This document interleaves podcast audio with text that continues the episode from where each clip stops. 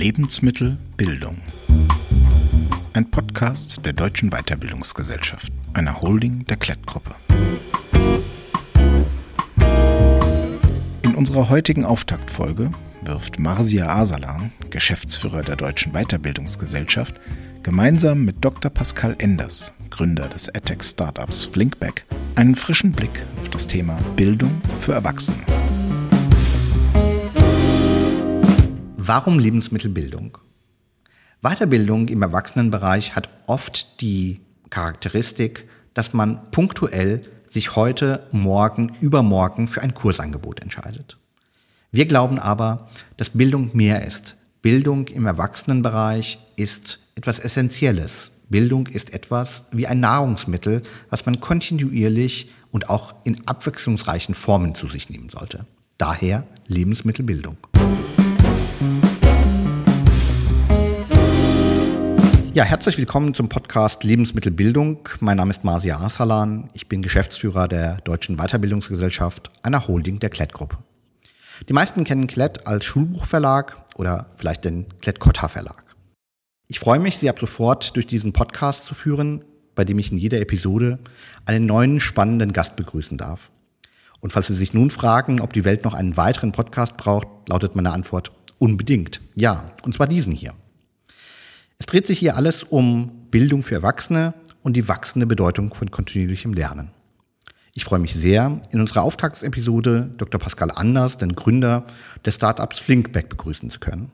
Das AdTech-Unternehmen Flinkback beschäftigt sich mit der datenbasierten Auswertung von Fähigkeiten, Fertigkeiten, Skills, die man heutzutage braucht, um im Arbeitsleben erfolgreich unterwegs zu sein.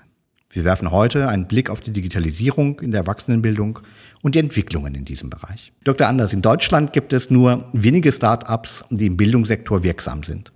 Aus der Summe der Start-ups sind das noch nicht einmal 10 Prozent in Deutschland. Was hat Sie dazu bewogen, in diesem Bereich tätig zu werden? Ähm, ja, zunächst mal vielen Dank, dass ich äh, heute zu Gast sein darf. Äh, und dann gleich, ähm, um auf die Frage einzugehen, die 10 Prozent. Ähm, ich habe da noch eine, noch eine schlimmere Zahl im Kopf. Also wenn man sagt, 10 Prozent der Startups sind im AdTech-Bereich. Äh, wenn man sich die Finanzierung anschaut, dann sind sogar nur 2 Prozent der Finanzierungsrunden im Seed-Bereich äh, in Deutschland äh, bei AdTech-Startups gewesen. Also das heißt, ich sage immer, hätte ich die Zahlen vorher gekannt, also die 10 Prozent und die 2 Prozent, ich weiß nicht, ob ich im Bildungssektor gegründet hätte. Mhm. Und ähm, äh, bei mir war es einfach so, äh, das war ganz idealistisch motiviert, also äh, so dieses klassische Thema, man sieht ein ungelöstes Problem, niemand möchte es lösen, dann muss man das selber machen.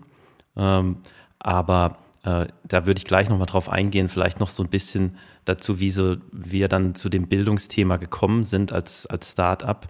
Ähm, ich habe jetzt nicht so den klassischen Background, ähm, den, den viele haben, die in dem Bereich tätig werden. Also bin kein Pädagoge, äh, bin auch kein Psychologe, ähm, sondern ich bin ganz klassisch BWLer, VWLer äh, und habe da auch ganz normal den, den Werdegang angefangen, also mit BWL-Studium, habe dann eine Zeit in der Bank gearbeitet, in der Beratung und habe mich dann irgendwann entschieden, äh, nochmal die akademische Laufbahn einzuschlagen.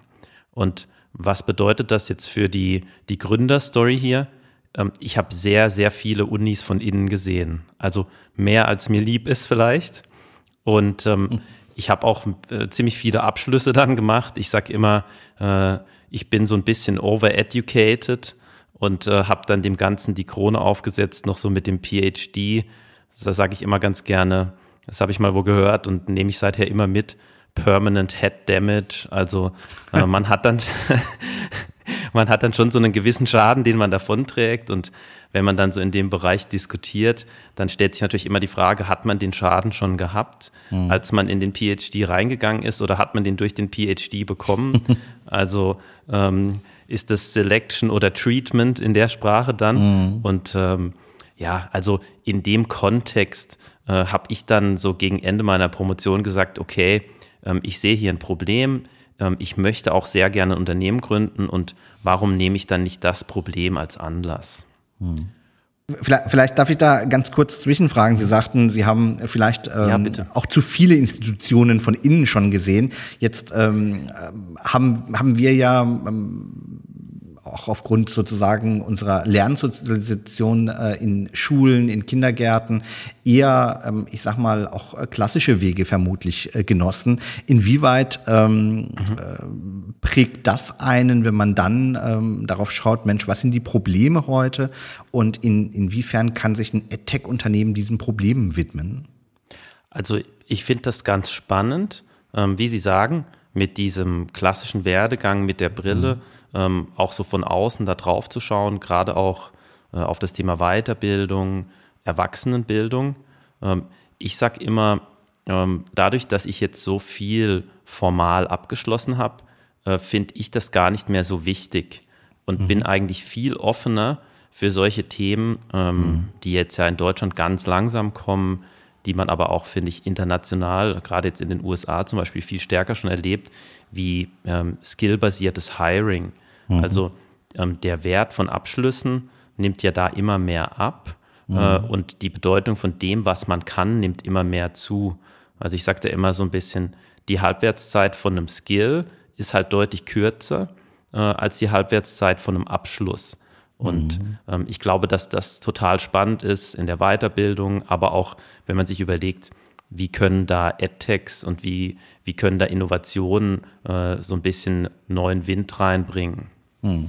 Ich glaube, das ist genau die richtige Ergänzung. Ich glaube, man braucht ähm, eine fundierte, ähm, ähm abschlussorientierte Ausbildung. Man merkt aber eben auch in der heutigen Zeit, ja, äh, dass sehr oft äh, die Dinge, die man ähm, äh, vielleicht vor Jahren, vor Jahrzehnten sich angeeignet hat, eben nicht mehr ausreichend sind. Und auch die Erwartungshaltung verändert sich ja in vielen, vielen Bereichen. Ja, früher hat man eben nicht so viel Auswahl gehabt, wenn man mal einen Film schauen wollte. Dann gab es das Kino und das war's. Und ähm, diese, ja. ja. diese Auswahlmöglichkeit, diese Individualität, die wir eben äh, beispielsweise mit Angeboten von äh, Amazon oder von Netflix sehen, äh, die prägt auch die Art und Weise, wie wir andere Themen, äh, wie zum Beispiel das kontinuierliche Lernen, die Weiterbildung gestalten wollen. Und da ähm, steigen die Ansprüche auch zu Recht der Menschen, die lernen wollen. Und ich glaube, da ähm, schließen sie eine gute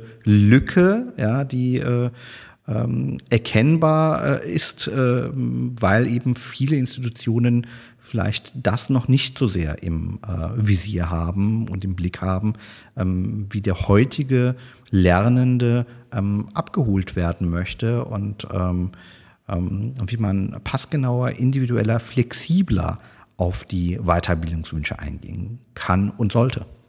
Ich finde auch den Vergleich, den Sie gerade gemacht haben, total spannend, äh, wenn man über Bildung nachdenkt. Äh, das ist ja so ein bisschen wie wenn man Netflix oder Amazon mit dem klassischen linearen Fernsehen vergleicht. Mhm. Also ich habe neulich irgendwo in den Medien gesehen, dass äh, inzwischen die Mehrheit, also nicht die absolute Mehrheit, aber die relative Mehrheit der Leute äh, kein Fernsehen mehr schaut, mhm. sondern die bekommen primär ihren Content aus anderen Quellen. Mhm. Und ähm, ich glaube, dieses Thema, äh, das lief so unter, was bedeutet 20.15 Uhr noch für die heutige mhm. Generation? Und ja. ähm, ich finde, beim Lernen ist das auch so ein Thema. Ähm, äh, überall im Leben kann ich on demand die Sachen bekommen und ich kann sie mir da reinpacken, wo ich möchte. Mhm. Und ich bin eben nicht abhängig davon, wann die Tagesschau kommt oder jetzt im Lernbereich, wann ich irgendwo in einem Seminarraum sitzen müsste, mhm. äh, um äh, irgendwelchen Content zu bekommen. Und äh, äh das, äh, da kann ich nur total zustimmen. Ähm, ich denke, dass äh, gerade in der Weiterbildung, ähm, wo man sich ja in dem Erwachsenenbereich befindet und äh, wo die Menschen ganz viele Dinge zu tun haben und ganz spannende Leben leben mit vielen Dingen, ähm, da müssen die ja auch in irgendeiner Form äh, äh on-demand Bildung genießen können. Absolut. Also das ist das, das eine ist die zeitliche Dimension und natürlich auch die örtliche Dimension, dass ich das sozusagen verfügbar habe, wenn ich mir die Zeit und den Raum dafür in der Tat wählen kann. Und ich glaube, dazu kommt eben, um nochmal bei diesem Bild zu bleiben, ich habe eben auch die Auswahl, welche Art von Inhalten ich mir ähm, anschauen möchte, je nach Zielsetzung. Der eine ähm, ist eher der äh, Dokumentartyp, der andere äh, ähm, schaut sich vielleicht eher ähm, ja, äh, äh, entlang von äh, Comics bestimmte Dinge an und äh, nimmt sich das raus, was er, was er haben möchte. Und ich glaube, das kann man auch wiederum sehr, sehr gut auf die Bildung übertragen. Wir haben Menschen, die eher textbasiert lernen, andere, die visuell lernen, andere, die über einen Gamification-Ansatz vielleicht lernen. Und das Schöne ist ja, dass wir ähm, äh, all diese Dinge eben auch mittlerweile durch äh, Plattformen, ähm, die, dieses, äh, die diese Formate zur Verfügung stellen, auch ähm, nachvollziehen können. Das heißt, man sieht, wer lernt wie und kann dann auch auf dieser Basis Empfehlungen abgeben, was man vielleicht als nächstes sich anschauen sollte. Also das Stichwort ganz klar, dass man ähm, ähm, ja, passgenaue Bildungsangebote entlang ähm, des Nutzungsverhaltens, entlang von Daten, die man auswerten kann, äh, unterbreiten kann. Wie, wie gehen Sie damit um? Also ich finde das ähm, total spannend. Ich bin da auch ganz bei Ihnen. Ähm, in meinem Kopf ist es immer so ein bisschen aufgesplittet. Also äh, das eine Thema ist ja, äh, wie komme ich in die richtigen Lernpfade rein? Hm. Ähm, und dann das, was Sie jetzt gerade angesprochen haben, wie komme ich erfolgreich durch den eingeschlagenen Lernpfad durch? Also man sagt ja im Prinzip äh, am Anfang von der Weiterbildung, äh, hier diesen Berg möchte ich erklimmen und dann gibt es ja da verschiedene Routen, wie ich da hochgehen kann. Also die Nordseite oder die Südseite oder vielleicht auch mit einer Seilbahn hochfahren zum Beispiel. Mhm. Und ähm, äh, ich glaube, die Themen, die Sie gerade angesprochen haben, die sind unheimlich wichtig, auch für den Faktor Motivation. Also wenn ich einen Lernpfad eingeschlagen habe oder wenn ich mir ein Ziel gesetzt habe, um etwas zu lernen, ähm, mir dann die Möglichkeit zu geben, einmal dieses Thema Lerntypen, äh, also mhm äh, wie konsumiere ich am liebsten meine Inhalte. Also ich glaube, dass es äh, Lernende wahnsinnig motiviert, wenn, äh, wenn sie sich Videos anschauen können, wenn sie das gerne tun oder wenn sie in einem Team arbeiten können äh, oder wenn sie auch was lesen können. Also wenn man sich das aussuchen kann, ich glaube, das ist extrem wichtig, dass man motiviert bleibt.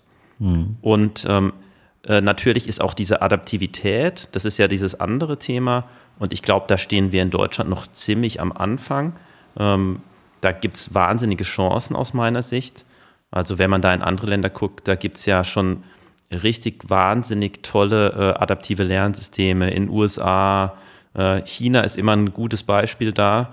Ähm, aber auch zum Beispiel Indien oder Frankreich, da sind die ja schon deutlich weiter, was das anbelangt. Und ich, ich glaube, so diese Kombination aus, äh, ich kann das in dem Format konsumieren, in dem ich möchte, und ich kann es ähm, nach meinem eigenen Fortschritt, also äh, immer so nach dem Motto, äh, nicht one size fits all, sondern mhm. jeder hat äh, für sich maßgeschneidert den Weg.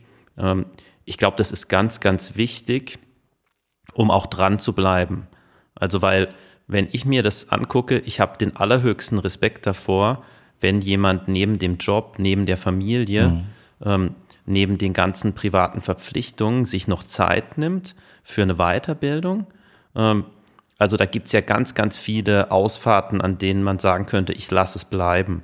Mhm. Und deswegen glaube ich, dass diese Motivationsunterstützung da so wichtig ist, ähm, um den Menschen zu helfen, diese Ziele auch zu erreichen. Mhm. Ähm, absolut. Ich glaube, das ist auch der Grund, warum wir ähm, seit ähm, einigen Jahren extrem viel Fokus bei Klett äh, auf das Thema Wirksamkeit von Bildung legen. Sprich, ähm, was kommt tatsächlich an, was prägt die Menschen nicht nur in ihrem beruflichen, sondern auch dann in ihrem privaten äh, Leben. Wie, ja. wie nimmt man eben dieses Wissen, ja, ein Stück auch äh, äh, so auf, dass es Probleme löst, dass es neue Türen öffnet, dass es tatsächlich die Wirkung hat, ja, die am Ende ja auch die größte Motivation ist, dass man dran bleibt und äh, etwas, was man begonnen hat, tatsächlich zum Ende äh, führt. Und da zu unterstützen als Bildungsunternehmen, ich glaube, das ist äh, äh, ein gemeinsames Ziel, was wir haben, ja, diese Wirksamkeit ja. äh, wirklich äh, in, in den Mittelpunkt und damit auch den Lernenden in den Mittelpunkt zu stellen. Ja, absolut. Und das ist ja dann in dem Bild, was ich jetzt äh, gerade so, was so mein mentales Modell ist, aufgezeichnet habe, so dieses Thema, wie setze ich mir die richtigen Ziele? Und mhm. ähm, das ist, wie Sie ja sagen, genau unser Thema auch. Also mhm. wie können wir den Menschen helfen, ähm, dass sie sich diese Weiterbildungsziele setzen, die zu ihrer aktuellen Situation passen, äh, die zu den Motiven passen, die sie haben ähm, und die auch zu den Zielen passen, die sie haben. Und ähm, das ist natürlich ein Feld, in dem man ähm, mit, mit digitalen Methoden, ähm, mit Daten äh, äh, da wirkliche Innovationen schaffen kann. Mhm. Aber heißt das im Rückblick, also AdTex gibt es ja jetzt seit einigen wenigen Jahren und wie wir am Anfang festgestellt haben, auch noch nicht in großer Zahl in Deutschland. Heißt das, dass die äh, Weiterbildung für Erwachsene in den letzten Jahrzehnten eigentlich für die Katz war?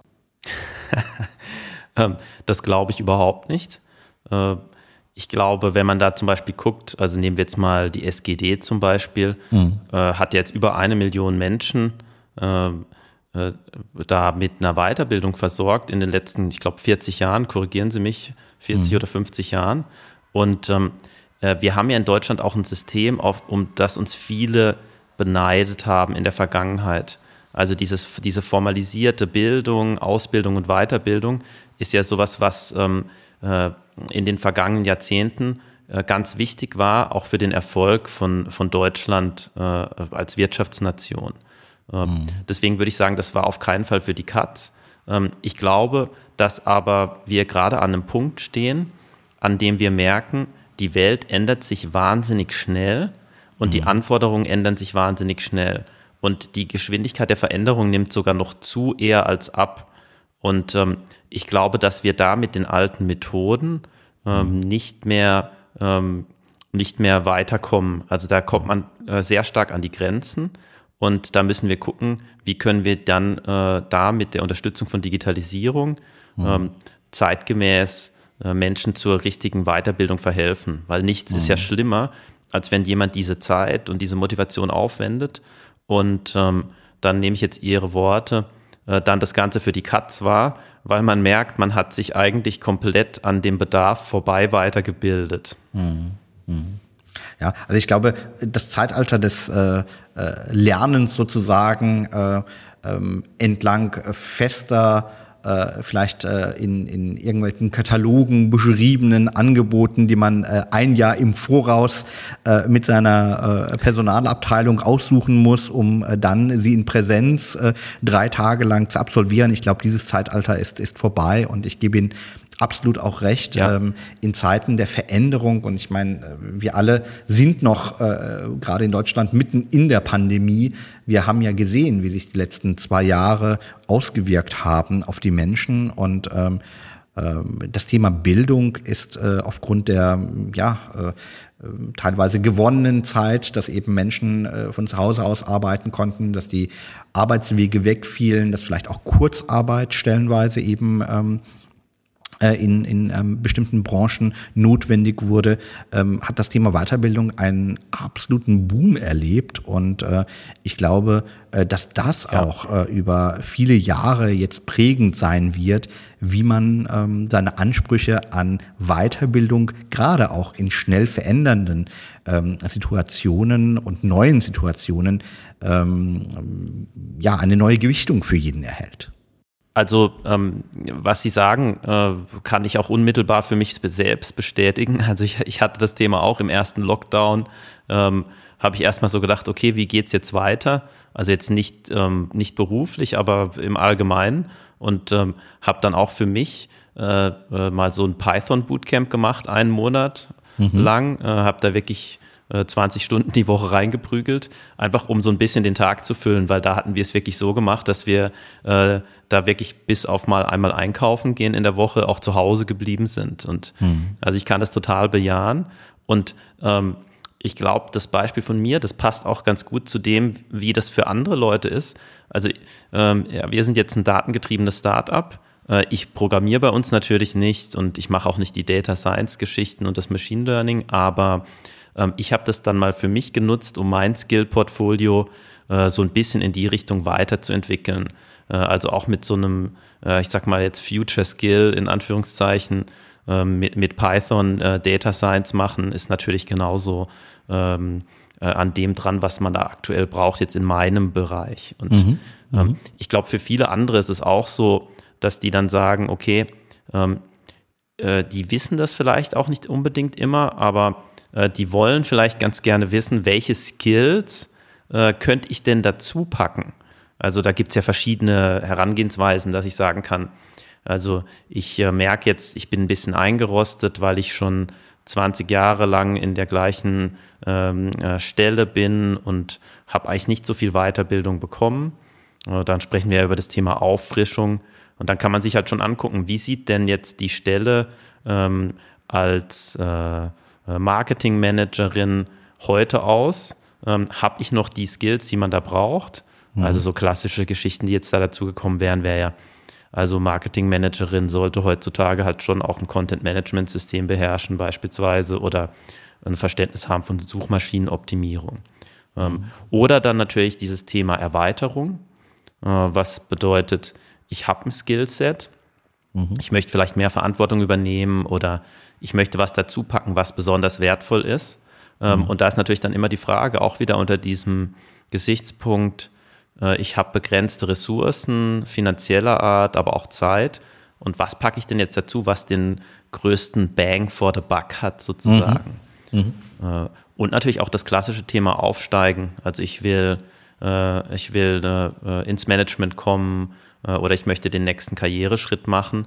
Da reden wir dann über mehr als jetzt ein paar einzelne Skills, sondern das sind ja dann schon größere Pakete. Und das mhm. ist auch vielleicht das, was so am nächsten dran ist an diesem klassischen äh, Lernen, über das wir auch gerade gesprochen haben. Mhm. Also das sind ja mhm. dann schon eher formalisierte Geschichten. Da reden wir ja schon mindestens von einem Nano-Degree, ähm, ja. wenn nicht sogar von einem richtigen äh, äh komplexeren Abschluss. Ja. ja.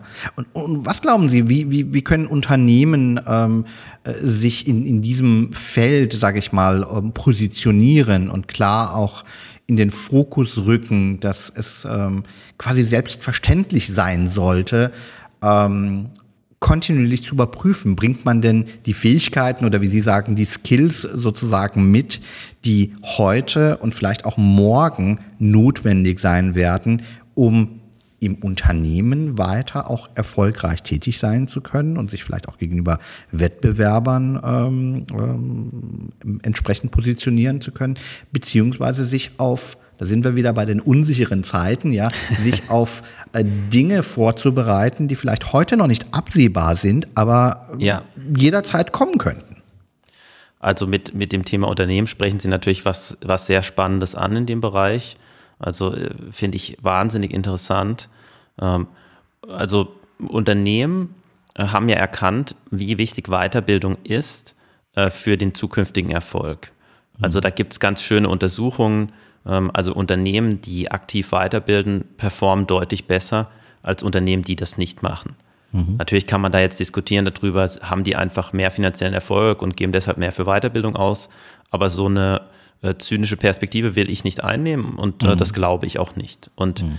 ähm, man muss sich ja mal vor Augen führen, ähm, was das so in Zahlen ist. Also äh, in Deutschland werden ja um die 40 Milliarden Euro investiert jedes Jahr in betriebliche Weiterbildung. Hm. Und ähm, wie Sie genau sagen, da ähm, muss man natürlich dann gucken, wie investiert man dieses Geld. Also ich muss das ja so investieren, dass ich ähm, meiner Belegschaft die Skills gebe oder denen die Skills erhalte, die sie brauchen, äh, um erfolgreich äh, agieren zu können. Und ja. da gibt es auch Studien dazu, äh, die kommen da zu unterschiedlichen Ergebnissen, aber ähm, eigentlich sagen alle, dass mindestens 50 Prozent dieser Weiterbildungsausgaben verschwendet sind. Mhm. Und wenn wir das jetzt mal so unter dem Stichwort Zukunftsinvestitionen sehen, dann ähm, ist da natürlich erhebliches äh, Optimierungspotenzial. Mhm. Und ich kann das auch mal an einem Beispiel festmachen, das ist ja ähm, jetzt so ein bisschen abstrakt vielleicht. Wenn man sich überlegt, ich kann jemanden äh, ein Wochenende in ein Seminar schicken und ähm, dann habe ich da Reisekosten, äh, entgangene Arbeitszeit, ich habe die Kosten äh, für das Seminar selbst, da kommen locker ein paar tausend Euro ganz leicht mal zusammen. Mhm. Oder ähm, ich buche für jemanden äh, in Absprache mit den äh, persönlichen Zielen, was haben wir vor, wo soll es hingehen im Unternehmen, was muss da dazukommen, einen Kurs, der in Teilzeit gemacht werden kann, 18 Monate dauert für genau das gleiche Geld, mhm. der sich noch adaptiv anpasst, äh, der einen individuellen Lernpfad gibt, der den Lerntyp berücksichtigt etc. Ähm, da kann man das schon ganz gut sehen, äh, wie kommen eigentlich da diese 50 Prozent äh, ja. verschwendete Ausgaben zusammen. Ja.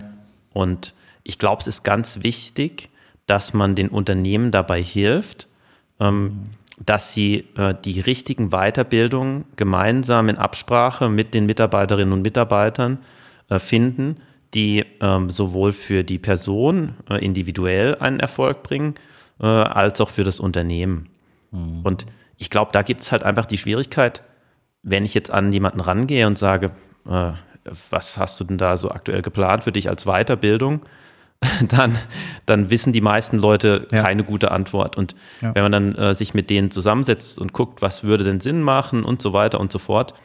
Ähm, also die meisten Gespräche dieser Art, die ich führe, sind dann, dass jemand sagt, ja, äh, Pascal, ich würde mich gerne weiterbilden.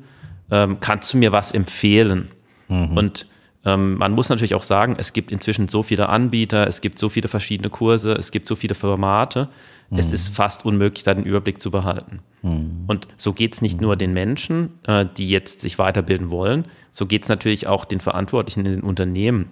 Mhm. Also ab einer gewissen Größe habe ich ja die Personalentwickler drin. Ja. Und ähm, ich kann ja nicht erwarten, wenn ich jetzt ein Unternehmen habe äh, mit 1000 Mitarbeitern und da gibt es einen Personalentwickler, äh, wie soll denn der alle Weiterbildungen kennen, die in Frage kommen? Ja. Also die Mitarbeiter sind ja so heterogen in, in ihren Profilen und es gibt so viele Möglichkeiten. Also das ist eigentlich eine unfaire Aufgabe. Mhm. Und dann könnte ich zu einer Beratung gehen, äh, kann mhm. Beratung nutzen ähm, das hat ja auch so seine Tücken. Also auf der einen Seite kann ich mich von einem Anbieter beraten lassen. Der wird immer sagen, äh, ich habe einen Hammer, alles ist ein Nagel. Ja, ja. Und äh, die Lösung liegt immer in meinem Portfolio. Mhm. Äh, es gibt natürlich auch unabhängige Berater, aber ich habe immer diesen Faktor Mensch drin, der ja wichtig ist und gut ist. Mhm. Ähm, aber ähm, es hat halt jeder so seine persönlichen Präferenzen und dann äh, sprechen sie halt mit dem Herrn Meier und der Herr Meier schlägt immer das vor äh, und die Frau Müller, die schlägt immer das andere vor, weil die so ihre Steckenpferde haben und ähm, ich weiß gar nicht, dass es eigentlich andere Möglichkeiten gibt. Also mhm. das heißt, aus meiner Sicht gibt es da ein Riesenproblem ähm, mhm. und da gibt es auch ein riesiges Potenzial für Verbesserungen. Ja. Mhm. Ähm, also um, um, das vielleicht ganz äh, kurz prägnant zusammenzufassen, Sie sagen, ähm, ja. das ist einfach eine Angebotsflut auf der einen Seite und auf der anderen Seite so viele ja. unterschiedliche ähm, ähm, Charaktere und Anforderungen von der lernenden Seite, dass es äh, einer ja. Orientierung bedarf, ja, und einer Passgenauigkeit und Individualität bedarf, die eben beispielsweise ja. Unternehmen wie Flinkback bieten können, indem sie ganz nah genau. entlang von Planken, die ein Unternehmen äh, auf der einen Seite aufweist, aber den individuellen Gegebenheiten eines Lerners ähm, ja, Vorschläge machen können, was wann äh, in Frage kommt. Absolut. Also ähm, der Vergleich, der mir jetzt gerade in den Kopf gekommen ist, ist so dieses Thema, ähm, wer kann sich heute noch daran erinnern, wie es früher war, in Urlaub zu fahren, ja, mhm. mit Karten. Mhm. Die Karten waren meistens veraltet, dann gab es vielleicht gewisse Straßen nicht mehr, etc. Also mhm. wenn man heute jemandem das Navi ausschalten würde und mhm. würde sagen, äh, fahr mal da und dahin, äh, das, das, das sähe schon düster aus. Und äh, mhm. so ein bisschen ist es ja auch in dem, in dem Bereich Weiterbildung. Also wir arbeiten eigentlich noch, Sie hatten vorher auch das Wort Katalog in den Mund genommen, ja? Ja. Äh, mit Katalogen, mit Karten ähm, mhm. und das ist nicht zeitgemäß. Und wie Sie sagen, das ist genau das Thema, an dem wir drehen. Ähm, wir glauben, dass man das nur mit Daten ähm, objektiv gelöst bekommt. Also das mhm. heißt, was machen wir? Äh, wir nutzen Arbeitsmarktdaten auf der einen mhm. Seite. Also das heißt, wir wissen genau, äh, was aktuell im Arbeitsmarkt für welche äh, beruflichen Einsatzmöglichkeiten an Skills gefragt wird. Mhm. Das ist ja die Nachfrageseite. Ja. Und äh, das brauchen wir, um abzuleiten, äh, was fehlt eigentlich jemandem in einer Position, ähm, was der Markt schon äh, äh, nachfragt, mhm. aber was vielleicht das mhm. Unternehmen noch gar nicht bemerkt hat. Und das ist ja auch so dieses klassische Problem. Ein Bildungsanbieter macht auf Nachfrage von Unternehmen Kurse äh, mhm. und dann haben wir einen Zeitverzug von mehreren Jahren drin. Ja. Und äh, wir berücksichtigen ja. das quasi in Echtzeit. Mhm. Und mhm. dann haben wir auf der anderen Seite das, was Sie gesagt haben, es gibt so viele Angebote, ähm, da kommen bei uns jeden Tag neue Angebote in die Datenbank dazu. Äh, mhm. und wir ähm, versuchen dann eben die Inhalte von diesen Angeboten auch zu vertaggen in, in einer Skill-Logik, mhm. sodass wir dann eben diesen Match herstellen können und dass wir sagen können, äh, okay, basierend auf deiner aktuellen Situation, auf deinem Motiv, gibt es die folgenden Ziele, die du erreichen kannst mit dem und dem Programm.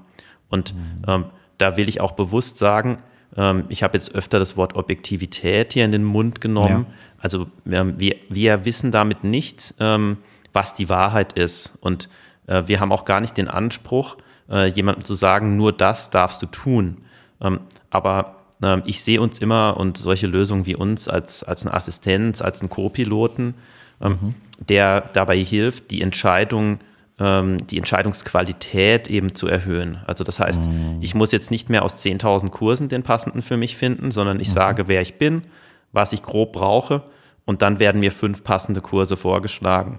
Mhm. Und dann kann ich eben äh, meine Zeit und meine Energie nutzen, mich sehr intensiv mit diesen fünf Vorschlägen auseinanderzusetzen ja. und dann daraus den für mich richtigen Kurs zu wählen. Und ähm, das ist natürlich dann ähm, eine sehr gute Möglichkeit, äh, dieses mhm. von mir gerade beschriebene Problem zu lösen. Mhm.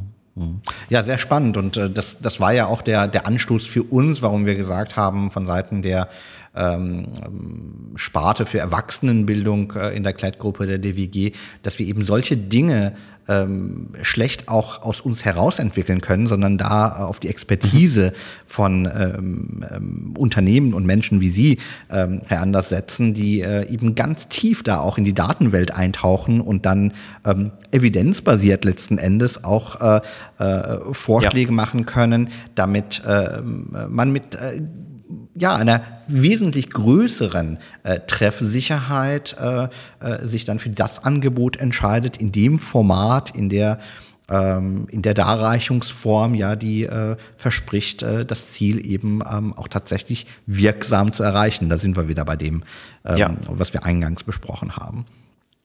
Das heißt, Lernen wird nicht nur ein Stückchen ja, effizienter gestaltet, sondern ist einfach auch äh, passgenauer und das steigert wiederum die Motivation und äh, ähm, ja, man verabschiedet sich ein Stück eben von dieser ad-hoc äh, äh, Art, wie man mit Weiterbildung umgeht, nach dem Motto, ich habe jetzt drei Weiterbildungstage äh, und muss sie jetzt mit irgendeinem ja. Kurs füllen, sondern ähm, es ist genau. eben ein, ein kontinuierliches Angebot, was äh, mit einer ähm, Orientierung Begleitung einhergeht, die eben dazu führt, ja, dass man äh, ähm, seine klassischen Abschlüsse, die man äh, erworben hat, äh, entsprechend anreichern kann, um die Fähigkeiten, die eben heute und morgen ja. äh, noch stärker gefragt äh, sind. Und äh, ähm, gerade die Menschen, die vielleicht jetzt irgendwo äh, ähm, in ihren 30er, 40ern unterwegs sind und sehen, Mensch, was passiert denn in meiner Branche? Sprechen wir jetzt von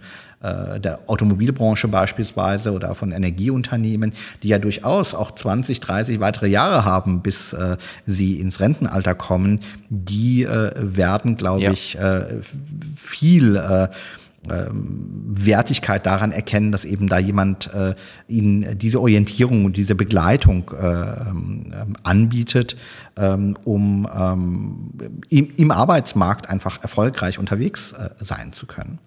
Und ähm, das wollen wir letzten Endes, um hier vielleicht den Bogen nochmal zu schließen, in der Klettgruppe mhm. ähm, auch als Ziel verfolgen, für jeden wirklich das passende Angebot zu haben und ähm, nicht umsonst heißt ja dieser Podcast auch äh, Lebensmittelbildung. Wir glauben eben, dass es ähm, ein ja, essentielles Angebot ist, dass wir Bildung nicht als ähm, phasenweises äh, Modell der, der Wissensaneignung äh, sehen, sondern viel, viel stärker als etwas Elementares, Essentielles, was uns eben durch äh, die gesamte äh, berufliche Karriere, aber vielleicht auch durch das gesamte Leben eben begleitet, ja.